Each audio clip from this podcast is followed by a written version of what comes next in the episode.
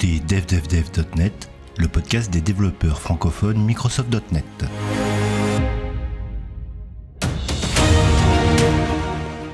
C'est la rentrée littéraire. Alors ici, on ne va pas vous parler du dernier Noton, pas de Gallimard, Grasset ou autre, mais plutôt du Eni ou du Apresse.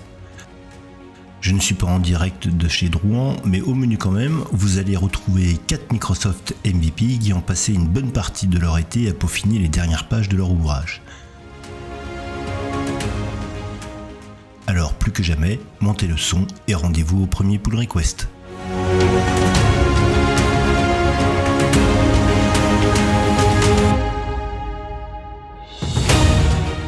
Et pour commencer, je reçois Christophe Momer, Microsoft MVP, catégorie développeur technologie, qui nous a concocté un livre sur Azure DevOps. Allez, c'est parti. Donc, du coup, effectivement, va sortir euh, début septembre mon nouveau livre sur Azure DevOps.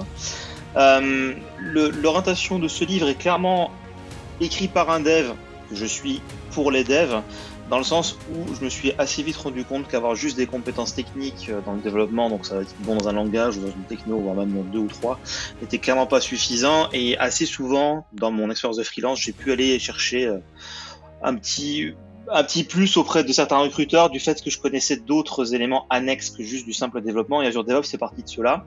Mm euh, pour faire simple, c'est l'outil complet que Microsoft met à disposition de tout le monde gratuitement dans une certaine limite. Alors les limites sont explorées dans le livre, mais si vous êtes un développeur euh, tout seul qui a vos propres projets, vous rencontrerez pas forcément les limites du produit. C'est à partir des équipes de 5 personnes. Donc euh, avant que avant ça, il n'y a pas de pas de tarification sauf sur quelques features comme Azure Test Plan. En l'occurrence, on va y venir juste après. Et, euh, et donc en fait, moi j'en ai fait mon outil principal pour héberger mon code source pour plus être un, un amateur et perdre mon code source chaque fois que je remets mon PC, comme tout le monde l'a sûrement vécu quand il a commencé le dev. Donc, euh, en fait, l'orientation le, de, ce, de ce livre, c'est vraiment de présenter la plateforme sous toutes ses coutures. Euh, et je me place nullement dans un expert du DevOps, de la release, de, du release management, ni de la méthodologie Scrum ou autre. C'est vraiment de donner les billes d'introduction de comment est-ce qu'on peut commencer à utiliser l'outil dans une équipe de dev, parce qu'on n'a pas forcément de spécialistes pour structurer la façon dont un projet va être tenu en fait.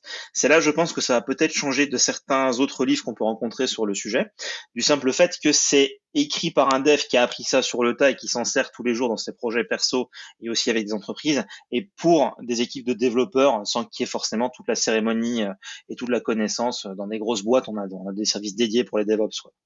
Oui, c'est vrai que c'est souvent les, les, approches qui sont faites, c'est souvent pour euh, ceux qui font du CI/CD ou genre de choses ou des Scrum Masters mais euh, pour, euh, j'allais dire, pour le, le développeur en lui-même, euh, ça se limite souvent à, tu connais Git, bah, utilise Azure DevOps et puis Git et puis voilà quoi. Clairement. Clairement. Et en fait, bah moi typiquement, je me sers d'Azure DevOps, je me sers de quasiment tout sur la plateforme pour mon projet de ma plateforme e-learning. En fait, ça me permet de gérer mon travail, ça me permet de faire ma, ma gestion de la qualité avec les pipelines et la gestion de la release et tout ça de façon totalement automatisée. Vu qu'en plus je publie sur Azure, sur portail Azure, donc forcément ça s'intègre très très bien. Euh, et donc c'est vraiment l'orientation que je voulais donner au livre, c'est un côté ultra pratique, c'est-à-dire que dès les premières pages, on va de suite sur la plateforme, on explore comment tu crées ton organisation, euh, on va passer en revue les écrans. Alors effectivement, la plateforme évolue super vite. Donc, en fait, la difficulté aussi était de d'avoir un espèce de mix entre je te partage ce qui est sur euh, les écrans et qui, de façon assez certaine, va sera tout le temps là quand tu vas lire le livre, que ce soit à la sortie ou dans un, deux ou trois ans. Et euh, je vais quand même pas t'expliquer chaque ligne de l'écran parce que bah, Microsoft peut très bien le retoucher de A à Z ou euh, peut aussi rajouter des features et j'ai pas envie que perdre du temps à t'expliquer toutes les lignes. Quoi. Surtout Surtout que globalement, la plateforme est assez didactique à prendre en main. Donc, euh, c'est le but, c'est pas de, de, de, faire du contenu euh, en, en remplissant, en disant tiens, voilà, là t'as tel label qui veut dire telle chose en anglais, machin, c'est inutile quoi. Donc dès le début, tu crées ton compte Azure DevOps, tu crées un projet factice dans lequel, premier chapitre, euh, j'explique un petit peu la notion d'organisation dans Azure DevOps, parce qu'en fait, il y a deux versions d'Azure DevOps. Tu la version cloud qu'on utilise tout au long du livre et la version on-premise qu'on peut installer dans les entreprises. Et encore une fois, vu que c'est pour des devs et pour des petites équipes, on part sur du cloud, on n'a pas d'installation de serveur et on n'a pas la même architecture entre les deux. Donc, on reste vraiment orienté cloud et orienté pratique. Donc, tu crées ton projet, ton organisation, on passe en revue les paramètres de sécurité, les paramètres de user, de propriétaire et tout ça pour avoir une vue d'ensemble de ce que tu peux faire en fait. Et dès le deuxième chapitre, qui va parler de la planification du travail, on attaque avec Boards sur comment tu crées tes tickets, c'est quoi les templates de travail, comment tu peux le personnaliser pour ton besoin. Donc là, on va créer des éléments de travail factices, on va les lier entre eux, on va passer, on va créer des kanbans en, pour un petit peu voir un peu son travail de façon différente, avec des colorations différentes en fonction de l'état du ticket, ce genre de choses. On va faire également de l'export vers Excel, parce que ça, pareil, je sais que certains dirigeants de petites boîtes aiment bien utiliser Excel pour tout n'importe quoi. Donc si tu leur files en fait l'équivalent de ce qu'ils ont sur Azure DevOps que les devs utilisent entre eux vers un fichier Excel pour le dirigeant, ben, ça peut clairement euh, aider à ce que l'outil soit un peu plus adopté. Et donc, une fois qu'on a fait cette, euh, cette planification, encore une fois, sans prétendre que c'est comme ça qu'il faut faire par, par by the book avec Scrum ou avec Agile ou autre, parce qu'une fois, je suis pas là pour présenter une méthode de travail, mais pour présenter un outil et comment tu peux l'utiliser de mhm. façon simplifiée. Euh, une fois que tu as fait ces quelques éléments factices, en fait, bah, je te montre comment tu peux pousser ton code sur la plateforme avec Azure Repo et surtout comment tu peux faire en sorte que ton code euh, réponde aux tickets qui ont été créés par l'équipe pour qu'il y ait vraiment un lien et un suivi, en fait, de toute l'évolution du travail, des sprints, ainsi de suite. Et puis, pareil, euh, qui dit euh, gestion du code source, dit stratégie, sécurité pour pas qu'on fasse tout n'importe quoi. Donc il y a des explications sur comment protéger les branches, c'est quoi le Git Flow, quelles sont les alternatives avec Git Flow, avec le GitHub Flow, les GitLab Flow, euh, pour justement permettre à ce que chaque équipe puisse trouver un peu sa façon de travailler avec la plateforme et le code source. Donc, euh, on reste encore sur des fichiers très très simples parce qu'on va vraiment euh, voir comment utiliser Git euh, avec la plateforme et tout ça. À partir d'Azure Pipelines, on devient un peu plus dans le monde du dev et encore plus dans ma spécialité qui est le dev.net parce qu'en fait, je fais créer au lecteur une application ASP.NET qu'on va déployer sur le sur Azure par le biais des pipelines, donc qui va être compilé par Azure DevOps, qui va être versionné par Azure DevOps, qui va être publié par un pipeline de release sur Azure, donc il faut faire le lien entre ton compte Azure et Azure DevOps. Donc encore une fois, c'est vraiment accès pratique et, vraiment beaucoup de manipulation et d'exemples dedans. Avec, euh, avec l'approche YAML ou le... Ouais, Ouais, clairement. Alors, l'approche YAML pour la partie build, j'explique aussi qu'on peut se servir de cette même approche pour la partie déploiement, mais vu qu'on a les pipelines de release et qui sont un peu plus enrichis en termes de features, notamment avec les gates en termes de validation automatisée, qu'on peut mettre en place qu'en YAML, c'est pas encore tout à fait ça. Euh, personnellement, je, enfin, je fais, je fais les deux. Moi, à titre perso, j'utilise le YAML pour builder et le release pour pouvoir réaliser. Je déploie pas avec le YAML, mais on peut le faire. Mhm. C'est, c'est, c'est couvert, c'est expliqué tout du moins, mais c'est, je veux couvrir tout pour que tout le monde y trouve son compte. Et aussi, il y a des moments, bah voilà, j'explique qu'on va passer sur l'éditeur classique qui est toujours là malgré tout, si nécessaire. Donc ça te permet bah, d'avoir un projet exécutable que tu déploies sur Azure et que tu vois un petit peu comment tu fais tout ça. Euh, après, bah, ça c'est les projets qui sont exécutables et qu'on peut déployer typiquement un site ASP.NET dans le cas présent. Mais des fois, tu vas également faire des libs, euh, soit pour, mhm. euh, pour l'intérieur de ta boîte, soit pour mettre en destination publique. Donc, on va faire un petit tour du côté d'Azure Artifact, assez rapide, parce que finalement, on va voir que la partie Nugget. On pourrait aussi mettre du NPM. Et là, j'ai vu récemment sur le blog qu'ils ont également fait en sorte que les packages Rust peuvent être exploités sur Azure Artifact. Donc, ça bouge beaucoup. Mais nous, je vais rester focus sur la partie .NET pour euh, vraiment que, voilà, je sois, je me perde pas dans des trucs et que je reste dans mon cœur d'expertise. Donc, ça, c'est assez court. Et après, après, on va voir la seule feature de la plateforme qui est payante de A à Z, même si on a effectivement une période d'essai de 30 jours qui est gratuite, qui va te permettre de gérer la qualité, c'est Azure Test Plan, donc où tu vas pouvoir préparer tes scénarios de test et avoir tout un ensemble de tooling pour mettre en place des suites de tests, du, des feedbacks, parce que l'outil va aller enregistrer ce que tu fais sur un site, te le mettre dans, des, dans, des, dans des tickets de travail, ça permet automatiquement de générer des bugs. Donc ça, disons que c'est pour ceux qui veulent passer au niveau un poil supérieur, c'est-à-dire que tu as déjà une bonne appréhension de la plateforme, tu sais déjà l'utiliser et tu veux t'en servir pour améliorer ta qualité. Donc on voit pas mal de trucs, y compris comment intégrer aussi les tests end-to-end dans un pipeline de release pour t'assurer que quand tu livres ton site à SPNet, bah, tu as les tests end-to-end qui tournent juste avant et t'assurer que tu rien cassé. Quoi. Et ça, c'est pas forcément payant. Donc c'est là le dernier chapitre est vraiment focus qualité. C'est vraiment pour ceux qui veulent pousser le curseur un poil plus haut euh, et donc tout ça toujours avec un, un, projet pratique et beaucoup de manipulation. Le but, c'est encore une fois, c'est pas de donner dans la théorie et c'est pas de donner des points de vue euh, hyper théoriques de Scrum Master, comme tu disais, ou, chef de projet ou autre. Mhm. Bon, bah écoute, euh, bah, super. on, on, va attendre avec impatience. C'est le 13 septembre, je crois, qui, qui doit être publié. Euh, ouais, ils l'ont programmé pour le 13 septembre. Moi, j'ai fini la relecture aujourd'hui, euh, donc fin août. il y a peut-être encore des échanges qui vont se faire, mais normalement, ça devrait partir en impression très rapidement. D'accord. Bon, bah écoute, euh, moi je l'ai déjà précommandé, donc on va voir s'il m'arrive le, 13 au soir ou le 14, ou alors s'il est perdu à la poste comme d'habitude. enfin, on verra bien. bon, bah, écoute, bah merci beaucoup. Bah, pas de souci. Donc voilà, si après il y a des questions ou autres, je suis assez dispo sur la communauté Discord pour ceux qui voudraient avoir un peu plus de détails. Donc n'hésitez pas par rapport à ça. Et puis voilà, pour ceux qui veulent le mettre en pratique, bah, je pense que c'est une bonne introduction sans que ce soit non plus le. C'est pas la Bible d'Azure DevOps. Ouais. D'accord. Et puis on, te retrouve aussi toujours sur, sur ta chaîne YouTube. Exact. Je mettrai les liens là dans, le, dans les notes de, de l'émission. Eh bien, merci. Merci à toi. Ciao. Ciao.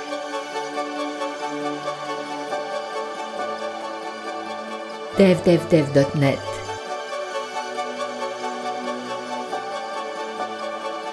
Richard Clark. Bien, et ben pour continuer cette, cette rentrée littéraire, euh, je reçois Olivier Dahan. Bonjour. Bonjour Richard. Ben, donc euh, Microsoft MVP, euh, catégorie développeur technologie, et un habitué de ce, de ce podcast, puisque tu fais pratiquement toutes les, toutes les tables rondes mensuelles. Oui, c'est vrai, avec plaisir. Et, et, donc, euh, tu, tu vas nous sortir un, un, livre là fin, fin septembre, début octobre, qui sera consacré à Maui. Ouais, tout à fait. Et alors, Maui, en français. En français, bien évidemment. C'est ça qui va faire, entre autres, l'intérêt du livre. J'espère qu'il y en aura d'autres. oui, parce que c'est vrai que c'est, il y, en a pas beaucoup dans ce, en, français sur, sur ce domaine. Non, bah écoute, ma dernière recherche sur Amazon, il n'y en avait aucun. Ouais. Euh, et même en anglais, il n'y a pas une foultitude de choses. Donc euh, j'en ai acheté quelques-uns pour voir ce que ça donnait et ils sont relativement mauvais. Mm-hmm. Donc euh, bon, je suppose que le mien sera au moins dans la, dans la, dans, la moyenne supérieure. Alors, c'est un livre sur, donc sur Maui, et c'est quoi? C'est Maui par la pratique, c'est euh, les, concepts euh, globaux, c'est. Euh ouais, alors en fait, il y, y a, un peu de tout, mais c'est vrai que l'approche générale, c'est d'abord par la pratique, donc il y a pas mal de codes d'exemples. Mm-hmm. il y aura du code à télécharger avec au moins une vingtaine de projets différents sur lesquels on pourra s'exercer chez soi. Et je suis parti euh, à l'encontre d'une mode que je trouve un petit peu détestable pédagogiquement, qui est celle où les types prennent un, exemple d'une application qui te le développe du début jusqu'à la fin du livre, tu sais. Ouais, ouais. Et alors le problème, euh, c'est euh, c'est que quand tu fais ça, bah, si tu rentres dans un chapitre au hasard parce que tu as juste besoin de savoir ce que c'est que les triggers ou les machins, en fait, faut te taper tout le contexte en fait de leur application bidon dont tu n'as rien à faire. Et c'est vraiment, je trouve, excessivement pénible. Donc en fait, j'ai voulu que chaque exemple soit autonome, que chaque chapitre ait ses exemples à lui et qu'on puisse reprendre. C'est pas un roman, donc on peut le lire dans le sens qu'on veut, en commençant par là où on veut. D'accord, qui fait un peu un peu référence quoi. Donc euh, si on a un problème par exemple en, MVVM, on peut aller sur le chapitre MVVM et voir ce que c'est quoi. Voilà. Et donc en fait, on a à la fois ce découpage qui est assez euh, par, par, grande partie justement sur MVVM en général, et puis sur le MVVM Toolkit qui sera celui qui sera le un des ceux qui sera le plus utilisé avec, euh, avec Maui. Et puis, on a euh, des choses sur XAML, sur le binding, sur la gestion des triggers, des behaviors. Tu peux rentrer comme ça dans, une section pour juste avoir des infos sur cette section-là. Il y a un fil conducteur qui est, euh, je dirais presque la migration, en fait, qui est en toile de fond. Mhm. C'est-à-dire qu'au fur, au fil du livre, je, je, livre au fur et à mesure des petites astuces sur, euh, voilà, si vous connaissez bien WPF ou machin, vous avez du code legacy à migrer ou du Xamarin Form à migrer, faites attention, par exemple, telle syntaxe a changé, c'est pas la même, mhm. des choses comme ça. Et à la fin du livre, il y a un chapitre qui est dédié à la migration de code legacy, je veux dire, mhm. euh, qui traite pas tout en profondeur parce que les docs sont pléthoriques chez Microsoft et puis elles changent tous les deux jours, mais qui donne les grandes lignes et les grandes explications comment faire pour euh, pour aborder une migration correcte, que ce soit depuis Xamarin Form ou depuis quelque chose de plus ancien comme du WPF. D'accord. Et donc tu abordes aussi bien le développement pour euh, euh, pour euh, Android que pour que pour Apple ou ce genre de choses. Oui, ça se veut être cross-platform. Alors dans, dans, mon précédent bouquin sur l'Examarin Form, j'avais même acheté un Mac pour être sûr d'avoir des copies d'écran Mac, machin, etc. iOS. je veux dire, depuis je l'ai revendu parce que je m'en sers pas.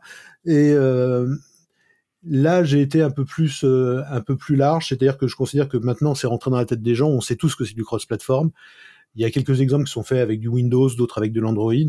Euh, en fait, c'est pas très important puisque maintenant on est dans, dans la stratégie de projet unique et qu'il n'y a plus tous ces codes euh, très personnalisés, euh, ouais, spécifiques, ouais. ouais. Mhm. c'est beaucoup plus simple. Et je voulais matérialiser un peu cette nouvelle simplicité aussi, sans trop donner l'impression que justement c'était un monde éclaté où tu as des projets iOS, des projets machin. Non, en fait, tu écris du code et puis peu importe pour qui ça soit. Alors bien sûr qu'il y a des petites nuances. je parle du on-platform ou des choses comme ça qui permettent de personnaliser en fonction de la plateforme donnée. Mais l'impression générale, c'est vraiment on a un seul code, maintenant vraiment un seul, et un seul projet. Et puis en fait, ça compile pour ce qu'on veut en natif. D'accord. Et est-ce que tu abordes le, le, le, sujet de la publication des, des, des applications? Alors, assez peu, parce qu'il est vrai que c'est ça, ça, ça, va dépendre un peu de, de, des stratégies qu'on a. Puis alors les stratégies des boutiques, que ce soit sur iOS, sur Android ou pour euh, Windows, c'est quand même l'enfer à chaque fois. Et euh, ils changent eux aussi souvent pas mal. Euh, bon, c'est une partie, je pouvais pas... Les livres, les livres bibles, comme j'ai pu en écrire, par exemple, même à l'époque glorieuse de Delphi, par exemple, avec le, le succès mmh. de Delphi 7, par exemple, qui avait été un de mes meilleurs bouquins, qui s'était le mieux vendu, euh, où on faisait des livres et, et, même les gens comme Erol, etc., réclamaient des bouquins de 1000 pages, de 1200 pages et c'était pas encore assez. Et puis à un moment donné, ils ont dit stop, non, c'est fini, les gens n'en veulent plus, euh, etc., écrivez euh, moins, etc. Donc c'est vrai que l'époque est un peu révolue des, des, des livres bibles, ce qu'on appelait les bibles, mais on est plutôt dans du format, euh, déjà quand on atteint les 500-600 pages, c'est déjà pas mal, ça va être le cas de ce, de ce livre-là. Et euh, bah forcément en 500-600 pages, bah, j'avais de quoi écrire en réalité deux ou trois tomes, quoi. Hein, dire, mais bon, ça, ouais. me, ça me semblait pas tout à fait réaliste. Il fallait se, se limiter à, à, un domaine qui était l'architecture, l'esprit vers la migration, et puis comprendre vraiment les briques essentielles de ce qui fait euh, Maui aujourd'hui. Donc euh, son MVVM, la façon de le mettre en œuvre, la génération de code automatique, des choses de ce genre-là qu'on qu va pas retrouver forcément ailleurs. Quoi. Oui, c'est vrai qu'avec euh, le Community Kit, là, la, la, génération automatique, là, avec les, ouais. avec les attributs, là, c'est magique, quoi. Ah oui, c'est assez magique, ouais. Et c'est vachement bien fait. Hein. C'est grâce à Roseline. Au début, on voyait pas trop l'intérêt de Roseline quand ils l'ont sorti. Mais ouais, ils ont dit dans l'avenir, vous verrez, on fera des trucs sympas avec, mais c'était il y a longtemps. Mm-hmm. Je dis, bon, on voit pas grand chose à dire. Et là, on commence à voir des choses qui sont faites avec Roseline, quoi. Et effectivement, ils injectent du code, ils arrivent à choper l'attribut, à réinjecter du code IL dedans. Et... Oui, c'est vrai que et euh, alors euh, là, on a .NET 8 RC1 qui vient juste d'être publié euh, aujourd'hui, au jour de, de, de cet enregistrement. Ouais. Euh, Est-ce que ton, ton livre, il est, c'est pour ceux qui sont en .NET 8 absolument, c'est Sharp 12 Non, ou, non j'ai pris, j'ai pris le parti de dire que Maui c'est fait pour tourner de base sur du .NET 6 LTS Mmh. Euh, alors le LTS, ça dure trois ans chez Microsoft, donc bon, bien sûr, il faudra passer à, même à 7, voire à 8 pour, pour les gens qui vont en faire euh, aujourd'hui. Hein. Alors le 8, c'est prévu pour sortie euh, novembre, comme d'habitude. Hein. Pour l'instant, on l'a pas encore, la vraie. Euh, mais euh, je dirais que c'est assez agnostique par rapport à par, par, rapport à la version de .NET. J'ai pas voulu que ce soit spécifiquement. Il y a deux ou trois trucs où je l'indique, par exemple, qui sont des, des, des, choses qui sont apparues dans .NET 7 et forcément, bah, si on n'est pas en, au moins en 8, on l'aura pas. Mm -hmm. Je veux dire, mais euh, c'est d'abord du MAUI, c'est d'abord du MVVM, c'est d'abord euh, comment je fais pour construire mon application, comment je fais des tests unitaires avec Xunit. Alors il y a plein de gens qui disent que sous MAUI c'est pas possible, les, les DL n'existent pas, etc. Je fais voir comment on le fait en, deux coups de cuillère. Je veux dire euh, comment on peut faire des tests unitaires avec Xunit sur euh, sur MAUI. Pour moi c'est ça qui m'intéresse, c'est de faire un soft qui est maintenable, qui marche. C'est pas forcément d'utiliser la dernière syntaxe à la mode, même si je les montre pour certaines, mais c'est pas forcément ce que je conseille. D'accord. Ok. Et bon, bah écoute, euh, donc euh, tout ça, ça apparaîtra début octobre. C'est chez qui Vous faites l'éditeur? Alors l'éditeur, c'est chez moi. C'est chez... D'accord. c'est chez moi. J'ai fini de travailler avec les grands éditeurs parce que bon, bah voilà, ça correspondait pas à, à, à ma façon de voir les voir les choses. J'ai travaillé longtemps avec Erol. Ouais. Et, euh, bon, ils ont une façon de distribuer les choses. Euh, Oh, puis je vais pas être méchant, je vais pas dire du mal d'eux maintenant, mais, mais je veux dire, enfin, ils ont une façon de distribuer les choses, ils ont une façon de te payer aussi à un an ou à deux ans. Oui, une, une, véritable misère. Je dirais que c'est bien si tu es un jeune ingénieur qui a besoin de se faire connaître et de faire connaître son nom, tu es prêt à tout sacrifier pour que tu aies un truc avec ton nom marqué dessus. Euh, si tu as envie de sortir un vrai bouquin, de dire ce que tu veux, d'avoir une ligne éditoriale, surtout qui soit assez libre, dans laquelle tu dis ce que tu as envie de dire, et que tu pas soumis aux dictats de leurs de leur correcteurs, qui sont des fois un peu bizarres, c'est les mecs qui trahissent au contraire pour te mettre en revanche à la place. C'était la ouais. grande mode à l'époque. Bon, bon, voilà, le, le mieux. Et aujourd'hui, avec le print on demand, en fait, il y a, y, a, y a, finalement beaucoup de solutions. Le précédent sur l'Examarin Form, ça a été fait avec euh, Blurb, justement, qui était une société anglaise de print on demand. Mm -hmm. En fait, tu commandes ton bouquin, il te l'imprime et puis te l'envoie, donc tu ne vois pas tellement la différence. Et là, ça sera fait avec le même système, mais chez Amazon, parce qu'ils ont une, une, surface de distribution qui est plus grande. Et puis, parce que j'ouvre la possibilité qu'il y ait un jour une version Kindle ou une version électronique. Oui, et puis en plus, ça permet, à, partir du moment où tu as fini, d'avoir des délais de, de disponibilité de l'ouvrage qui sont assez rapides. Ouais, c'est ça. C'est l'avantage, c'est qu'une fois que tu l'as posté, tu peux quasiment le commander le lendemain. Ouais, ouais. Et euh, petite question, pas, pas piège, mais euh, ça t'a pris combien de temps pour, euh, pour écrire ces 500 pages? Alors, en vérité, voilà, ça fait un mois et demi que j'y suis quasiment non-stop. Mm-hmm. Finalisé, en fait. Hein. Et, joli, mois de, joli mois d'août Ouais, joli mois d'août, surtout avec la chaleur. mais j'aurais préféré être à la plage. Euh, et puis en réalité, euh, l'écriture est bien plus longue que ça. Quoi. Ça a duré euh, bien un, un, réparti sur plus d'un an. Quoi, Parce que j'ai écrit pas mal de choses au fur et à mesure. J'avais commencé à écrire des choses au moment où c'était plus ou moins sorti l'été dernier. En fait, on avait vraiment commencé à avoir des previews un peu plus intéressantes. Et puis, il a fallu reprendre tout ça aujourd'hui parce que bien évidemment les trucs d'il y a six mois, genre, ils ont encore changé la syntaxe, etc. Donc il a fallu retester tous les codes, tous les machins. Donc c'était le gros boulot de ce mois d'août-là, c'était de resynthétiser et de revérifier chaque ligne de code parce qu'il y avait beaucoup de choses qui avaient changé. Ouais, sur 500 pages, j'imagine le boulot. Ouais, ouais, c'est un truc. Euh, je suis content que ça se termine. ok, bah écoute, euh, merci. Tu vas pouvoir, euh, tu vas pouvoir te coucher maintenant tranquille. t'as plus qu'à, t'as encore la couverture à faire et puis à trouver un titre. Voilà, c'est ça, trouver le titre et puis euh, finir les, les, les, 30, au moins il m'en reste encore 30 entrées de d'autres vlogs à écrire puisqu'il y a un, un vlog par semaine, un blog mhm. par, par, par, semaine tous les vendredis. Donc euh, j'en ai jusqu'au mois de novembre, et puis euh, alors que je commence à écrire tous ceux qui y sont pour le restant de l'année. Donc euh, j'ai encore de quoi m'amuser à écrire. Ok, bah merci beaucoup. Merci Richard. Ciao.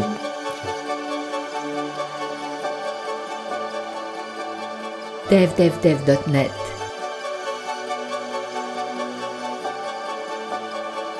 Richard Clark eh ben, on, va continuer à, explorer ces livres de la rentrée. Là, je reçois Christophe Guillax. Bonjour. Hello, bonjour Richard. Alors, tu es Microsoft MVP et Cloud Solution Architect. Tu étais déjà intervenu sur, sur ce podcast, sur, euh, c'était sur, sur Azure, justement, enfin sur Azure, euh, sur ASP.NET. Euh, et, donc tu nous sors un, nouveau livre, enfin un livre qui est sorti cet été euh, sur ASP.NET Core, et c'est la troisième édition. Oui, c'est ça, oui, oui. la première édition était déjà sortie 2018, j'avais sorti une deuxième édition 2019, euh, mhm. non 2020 pardon, et, là c'est la troisième édition où je mets, je mets un petit peu à jour en fait différentes sections. même si bon le framework il a pas tant évolué que ça, euh, mais c'est vrai que tous les ans, ils rajoutent des petites choses en, supplément, les API minimales, euh, des choses comme ça. Et j'ai rajouté tout un chapitre sur la partie documentation euh, qui, est, très complète aujourd'hui dans le framework et qui est super intéressante à, exploiter. Voilà. D'accord. donc c'est sur ASP.NET Core. là, tu es parti sur, sur .NET 8 ou Alors, Ouais, alors non, pas encore justement. Alors c'est c'est euh, petit hasard de calendrier. Ouais, un peu petit hasard de calendrier, si on peut dire ça comme ça, mais on n'est pas on est on n'est pas encore sur la version 8.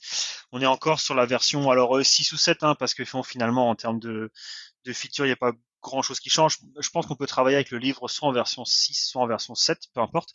Et mhm. de ce que j'ai vu, avec la version 8, il y, y aura pas de, euh, en tout cas pas de breaking change par rapport au, contenu du livre que j'ai mis. Donc à mon avis, euh, ça fonctionnera aussi quoi, avec la, avec la version 8. D'accord. Donc, euh, qu'est-ce qu'on retrouve? C'est c'est destiné plutôt à des développeurs débutants, confirmés? Ouais, alors ça va être pour du débutant et du confirmé, c'est-à-dire qu'on va avoir des chapitres qui, euh, on va dire, qui grattent un peu la surface du framework, qui expliquent un peu le sens du framework, à quoi il sert, euh, qu'est-ce qu'on peut y retrouver dedans. Et puis ensuite, on va euh, aller un peu plus dans le détail sur certaines parties, hein, tout ce qui est la cryptographie, Entity Framework, les accès aux bases de données, le comment comment faire des vues, comment est-ce qu'on peut personnaliser des vues, créer ses propres composants. au niveau des API aussi, on explore beaucoup toute on va dire tout, tout l'écosystème d'attributs qui est euh, à disposition du développeur pour, pour faire des web API. Euh, et il y a aussi des choses un peu plus aussi. Alors, on a parlé de profil développeur, mais c'est peut être pour des profils un peu plus euh, architectes ou alors décideurs IT, je dirais, parce qu'on a aussi tout un chapitre qui est euh, qui est à destination de, de, tout ce qui va être architecture microservices, un petit peu de conteneurisation, des choses comme ça. Mhm. on en parle aussi, hein, j'en parle aussi dans le livre.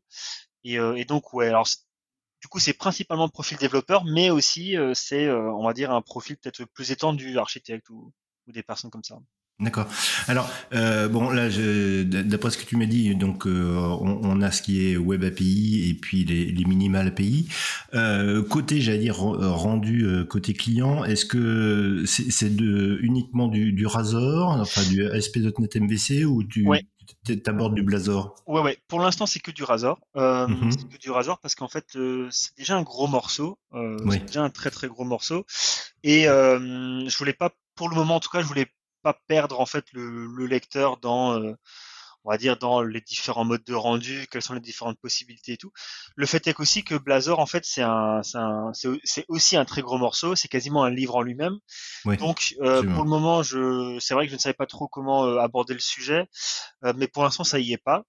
Euh, mais c'est vrai que c'est quelque chose que j'envisage peut-être pour les autres éditions de rajouter une section euh, pure euh, pure Blazor, d'autant plus que j'en ai fait. Du coup, j'ai un petit peu de recul sur le sujet, donc pourquoi pas le mettre dans le dans le livre. Mais c'est vrai que il y a il y a d'autres livres en fait qui émergent sur Blazor, qui sont que sur Blazor. Alors du coup, c'est un peu déstabilisant pour un livre comme le mien de se dire est-ce que je le rajoute, est-ce que je le mets pas. Mais pour l'instant, ça y est pas. mais c'est une des possibilités que je pourrais envisager. Ouais. Ouais, mais je pense que c'était le bon choix parce que euh, là, avec euh, surtout avec la version 8 de, de, de, Blazor qui arrive maintenant véritablement à maturité, on voit il y a, y, a, y a vraiment des, des, des gros changements hein, par rapport à la version 7 ou la version 6. Ouais, ouais, ouais. mais c'est ça aussi, c'est parce que alors, alors effectivement, comme dit, j'ai pu bosser avec Blazor il y a à peu près un an et demi, euh, deux ans bon, ça fonctionnait, hein, c'est pas le problème, mais maintenant c'est vrai qu'il y avait des choses qui étaient pas secs encore. Euh, il y avait cette, euh, cette histoire de, de rendu serveur, rendu client euh, avec WebSocket, des choses comme ça, euh, qui, à mon sens, euh, voilà, pouvaient encore bouger. Et, et justement, bah, c'est le cas en fait avec .NET 8, ça, mhm. ça, ça bouge encore. Donc, euh, donc ouais, il y avait trop d'incertitudes, il y avait trop d'incertitudes pour moi pour le mettre dans, encore dans, dans le livre. Mais là, j'ai l'impression qu'avec .NET 8, il y a beaucoup plus de, c'est beaucoup plus costaud. Du coup, euh, ce sera peut-être pour la prochaine édition. Ouais. Ouais, d'accord. Euh, et sinon, euh, il y a quel autre sujet à l'intérieur de, à l'intérieur du livre dont on n'a pas Alors, parlé euh, en fait, on fait, on fait vraiment tout le tour en fait de, de ce qu'on peut faire avec le framework. Donc, on va voir purement la partie code où en fait on, on détaille un petit peu le C Sharp, les différentes versions de C Sharp. Euh, tout ce qui va faire tourner le framework, le runtime, les librairies, les BCL, les choses comme ça. Ça, c'est dedans. Ensuite, bah, comment faire, comment faire un projet web de bout en bout euh, avec le framework, donc soit avec, soit avec des pages web, donc du, du, du Razor, soit avec des web API. on a aussi un chapitre dédié sur tout ce qui va être donc Entity Framework, ça je l'ai déjà dit. On va avoir du euh, des sujets autour de tout ce qui est middleware euh, dans le framework, comment créer son middleware, lesquels, lesquels sont à utiliser, etc., etc. Les minimals API, ça on l'a dit. Tout ce qui est injection de dépendance, on en parle assez en, mm-hmm. en profondeur. Tout ce qui est système de caching, euh, cache mémoire, cache distribué. Euh, et ensuite, alors on fait un, on fait un petit peu de front euh, parce qu'on a un chapitre dédié euh, sur du front où avec de l'Angular par exemple, on montre comment appeler son application, comment comment fonctionne un petit peu Angular et comment appeler son son application web, en, en, Web API. donc ça ça on en fait aussi un petit peu et on fait aussi du déploiement puisqu'on montre un petit peu comment est-ce qu'on peut déployer son application, alors soit on-prem, soit soit sur Azure par exemple euh, ou différents modèles de hosting. Euh, donc ça, euh, ça on l'a aussi. On a aussi comment euh, tester son application. Et ça c'est un, mm -hmm. ça c'est un chapitre pour moi qui est très important. Donc on montre un petit peu quels sont les, alors j'en utilise deux, donc c'est XUnit et XUnit et euh, MS Test. En fait, je montre un peu euh, comment euh, comment est-ce qu'on peut tester efficacement, quelles sont les différentes méthodes de test aussi, et quels sont les frameworks de mock qu'on peut utiliser. Mhm. Pour, euh, donc, donc c'est vraiment un chapitre ultra complet en fait sur comment est-ce qu'on peut tester efficacement son, son application. Et, euh, et voilà, euh, je crois que j'ai j'ai rien oublié, mais euh, ouais ouais c'est euh, assez complet. Ouais, c'est assez complet ouais. Il, il, fait combien de pages pour être euh Il en fait quasiment quasiment 400. Quasiment. D'accord. Ok. okay. Bon, bah, c'est assez complet. Ouais, ok, bah écoute, euh, je te remercie. On va se précipiter. Donc on, on retrouve sur le sur le site de, de Eni ou alors dans certaines librairies spécialisées?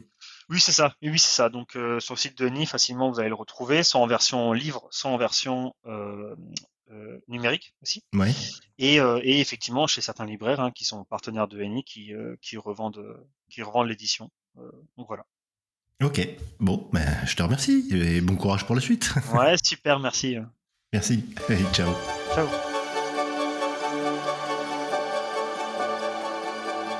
devdevdev.net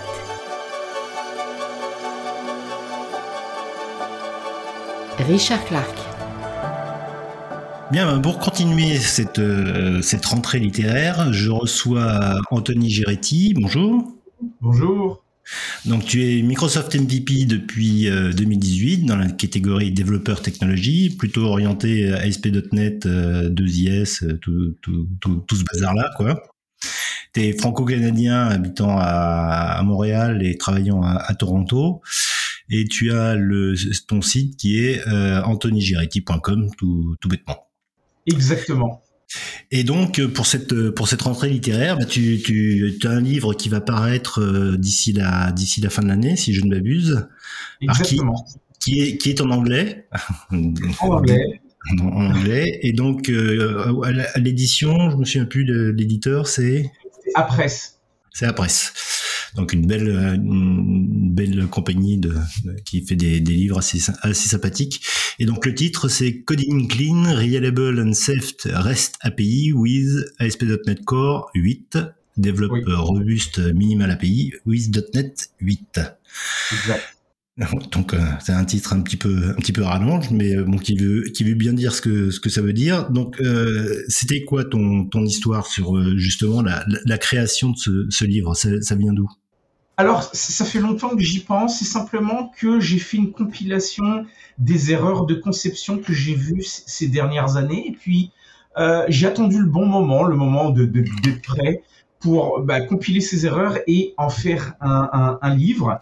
Et puis, euh, j'ai attendu un petit peu pour le faire sur, euh, avec, sur, les, sur les minimal API, on va dire. Je voulais pas focuser sur, mettre l'emphase, pardon, sur les web API, je voulais faire quelque chose d'un peu plus original et, de, m'en aller direct avec les minimal API. C'est de plus en plus utilisé. Et j'ai Mhm. attendu .NET 8 parce que les minimal API étaient encore, on va dire, des versions bêta. Là, elles sont vraiment euh, bien, bien conçues. Elles rattrapent en termes de features les manquements qu'elles avaient avec les web API. Et euh, voilà pourquoi j'ai attendu .NET 8 et ASP.NET Core 8. D'accord. Alors la structure du, livre, euh, donc dans, un premier temps, tu, présentes, euh, si je ne m'abuse, tout, ce que c'est que le, concept des, requêtes HTTP et, qu'est-ce que c'est que le reste? Tout à fait.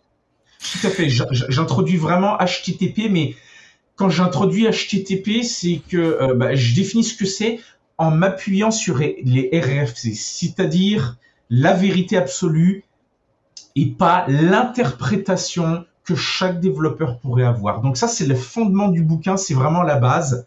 C'est Mhm. quoi la vérité à la base Tout simplement. Oui, donc euh, avec les différents verbes, euh, post, euh, get, delete. Je parle Patch. aussi de patch, qui est peu Oui. connu. Je parle aussi d'option, de add, de delete. Euh, vraiment, qu'est-ce que les RFC disent? C'est quoi les requests for comment? Parce que tout le monde ne sait pas non plus ce que c'est qu'une RFC. C'est des requests for comment. C'est des spécifications qui sont ensuite approuvées, modifiées ou rejetées. Et ensuite, le monde informatique, alors les RFC, ça ne s'applique pas qu'à juste l'informatique, mais ou au web, je veux dire, euh, euh, c'est les fondements, c'est vraiment les fondamentaux sur lesquels l'industrie va se baser dessus. D'accord.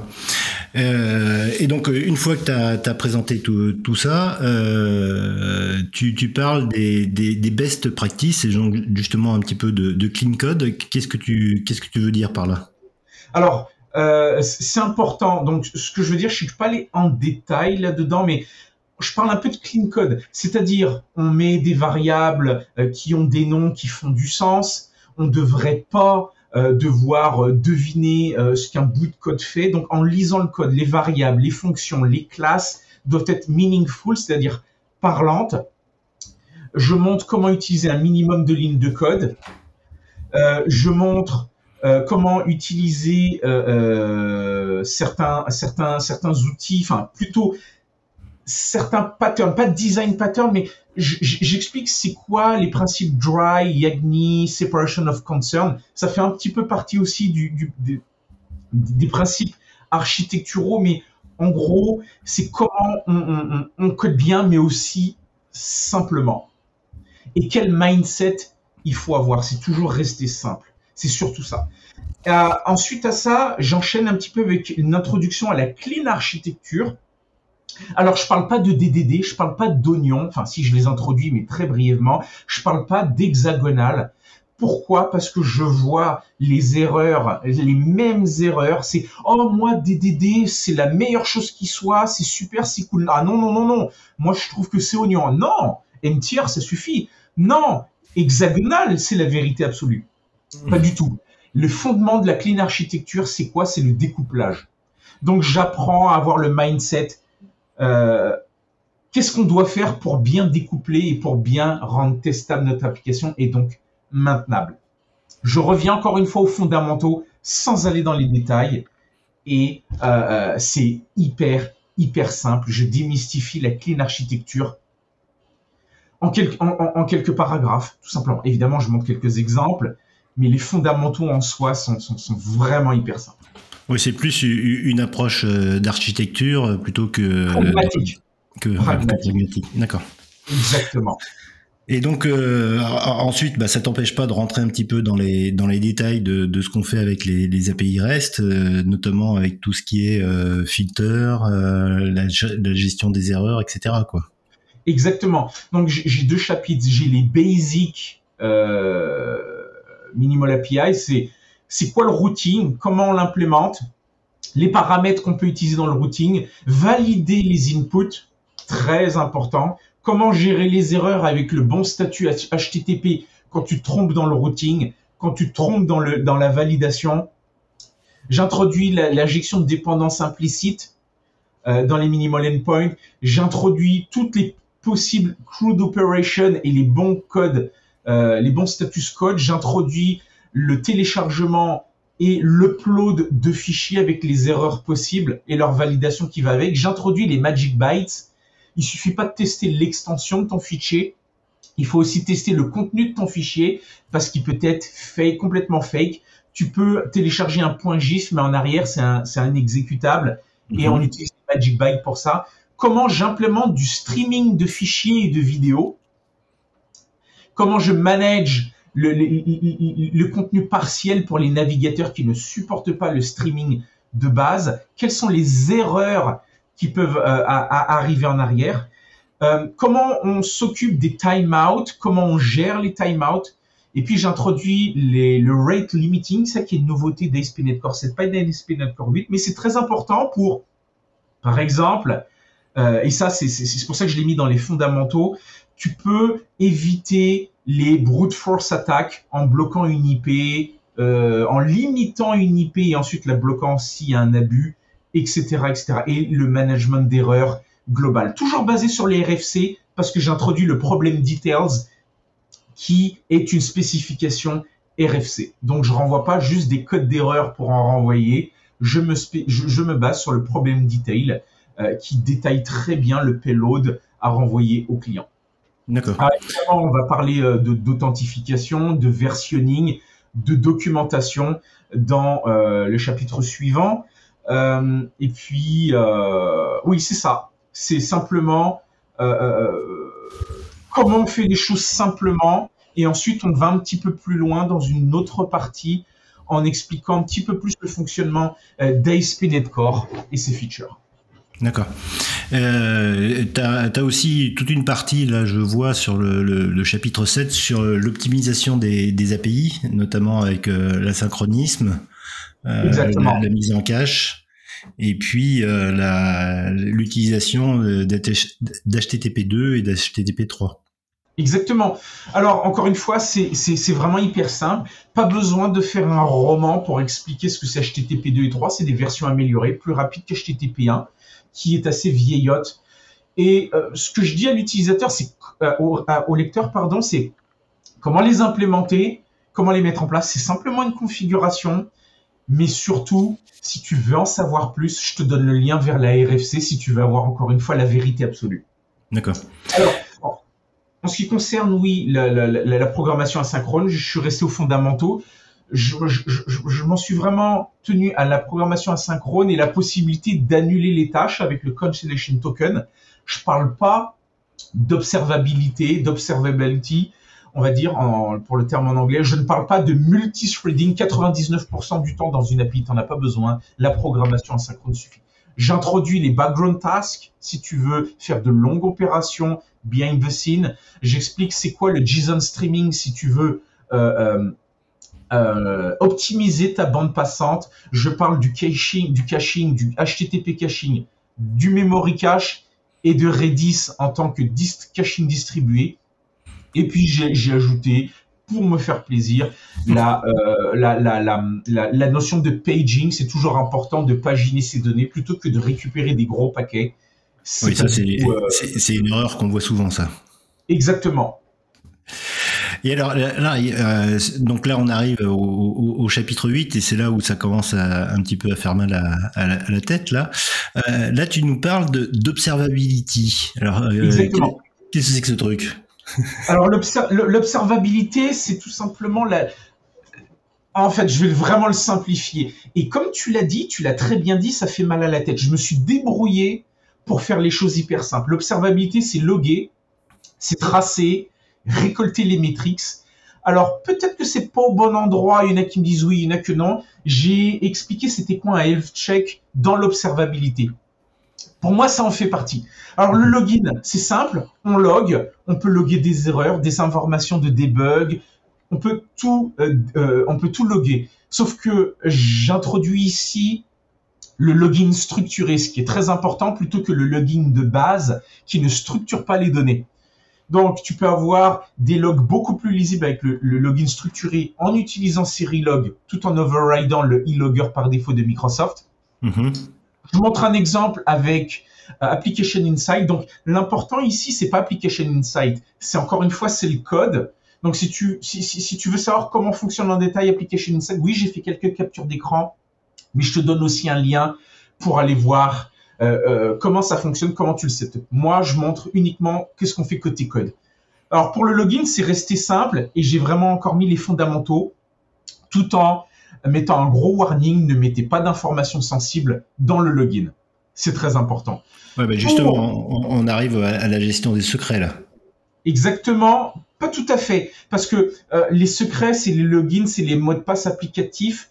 Dans le login, ce que je suggère, c'est pas de mettre un numéro d'assurance sociale, de pas mettre ton numéro de carte de crédit dedans, etc., etc. C'est vraiment des informations sensibles propres à l'utilisateur. Pour les secrets, c'est un autre chapitre.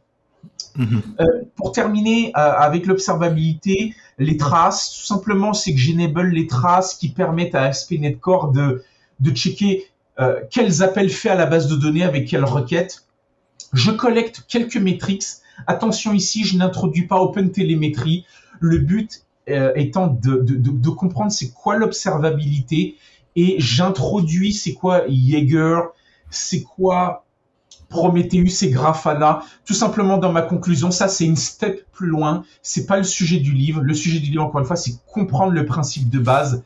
Les outils et les autres, euh, on va dire, spécifications telles qu'OpenTelemetry euh, n'en fait pas partie. J'aurais pu, mais encore une fois, je voulais que le livre reste simple et qu'on y aille step by step. Et le health check, j'ai introduit le euh, readiness et le le readiness, pardon, et le state, euh, le state, c'est l'application est fonctionnelle.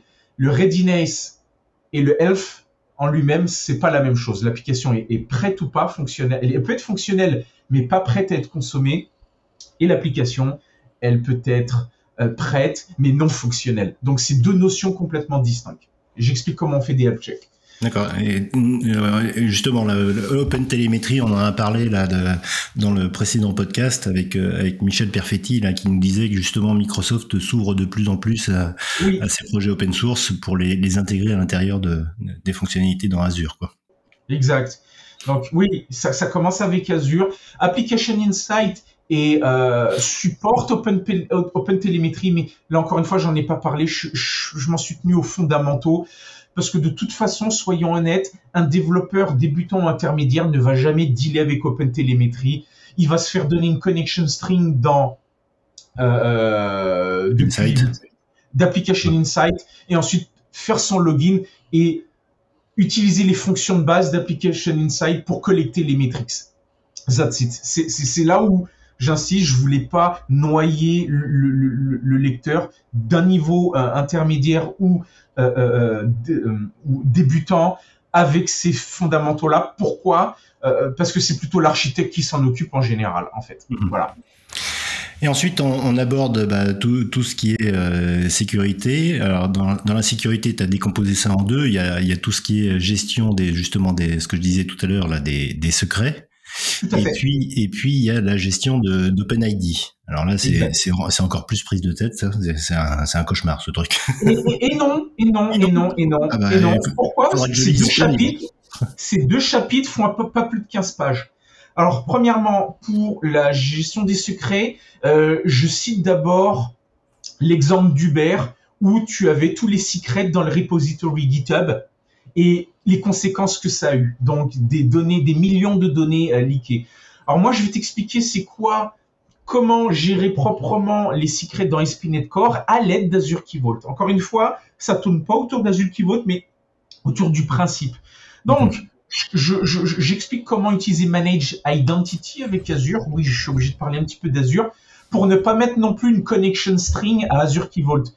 Parce qu'à quoi ça sert de mettre un login et un password pour accéder à un Key Vault qui lui-même va te donner d'autres secrets. Donc autant ne pas mettre de mot de passe du, tout. Parce que si tu as le mot de passe d'un coffre et si tu as ce mot de passe-là, tu as tout ce que tu as dans le coffre. Tu, mhm. vois ce que je veux dire? Donc Manage Identity, avec ton compte Visual Studio, comment accéder au Key Vault sans login mot de passe? Et ensuite, comment faire la même chose en production?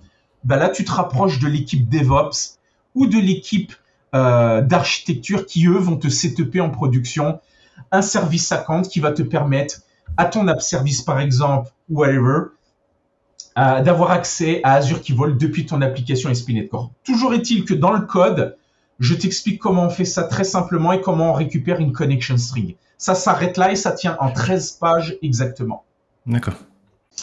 Euh, et puis un sujet important dans ce livre que je ne vois jamais, quasiment jamais appliqué dans toutes les compagnies où je suis passé, peut-être c'est appliqué une seule fois sur dix, c'est les principes WASP.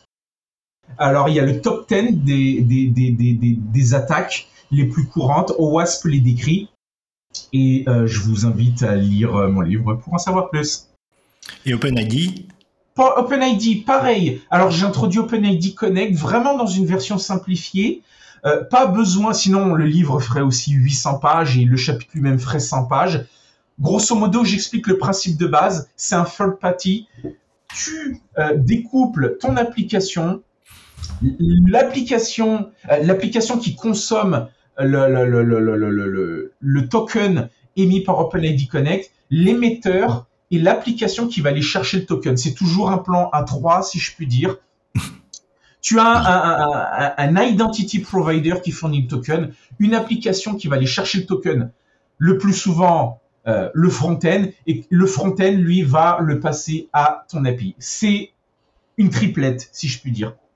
Et c'est comme ça que euh, OpenID Connect fonctionne. Bien sûr, tu as d'autres flows où tu as une API qui va aller euh, consommer à la fois le token émis, mais aussi le générer. C'est pas une bonne pratique parce que si ton application, elle est compromise, malheureusement, ton euh, émission de token et donc ta, ton authentification est compromise. Donc toujours à 3. Donc ça, vraiment, je l'introduis en deux pages, hein, avec mhm. quelques, quelques petits dessins très simples. Ensuite, eh ben, on passe directement à SPNet Core. Euh, je prends euh, comme exemple Azure AD, mais vraiment encore une fois très rapidement parce que peu importe, c'est une spécification hein, OpenID Connect, donc le provider, que ce soit Azure AD, Auth0 ou autre chose, ça n'a strictement aucune importance. L'important c'est comment tu valides ton token. Tu valides sa durabilité. S'il est valable 5 minutes, il faut que tu puisses vérifier que euh, n'a pas expiré. Tu valides l'émetteur et tu valides le clock skew aussi. Le clock skew, c'est très important. C'est le délai entre lequel le, JWT est émis et sa date et sa date de, péremption. C'est une somme des deux. Pourquoi? Parce que euh, le temps que le token soit émis et le temps que le token expire, si tu l'as mis à 5 minutes, euh, il se peut qu'il y ait un délai à cause de la de, de l'heure, du délai, n'importe. Et ça peut varier de plusieurs secondes. C'est problématique. Donc, on accepte en général euh, un, un, token qui a une validité excédentaire de quelques secondes. Mhm. Sinon, tu peux le mettre à zéro.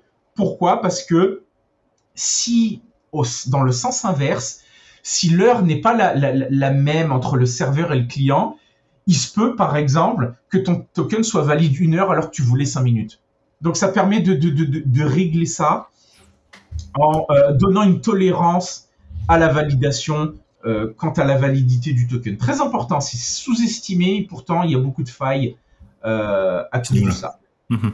Euh, ensuite, j'explique l'autorisation et l'authentification, ce qui n'est pas la même chose. On a l'authentification dès que tu authentifies ou pas. Basé sur les RFC, tu as le statut euh, Unauthenticated 401.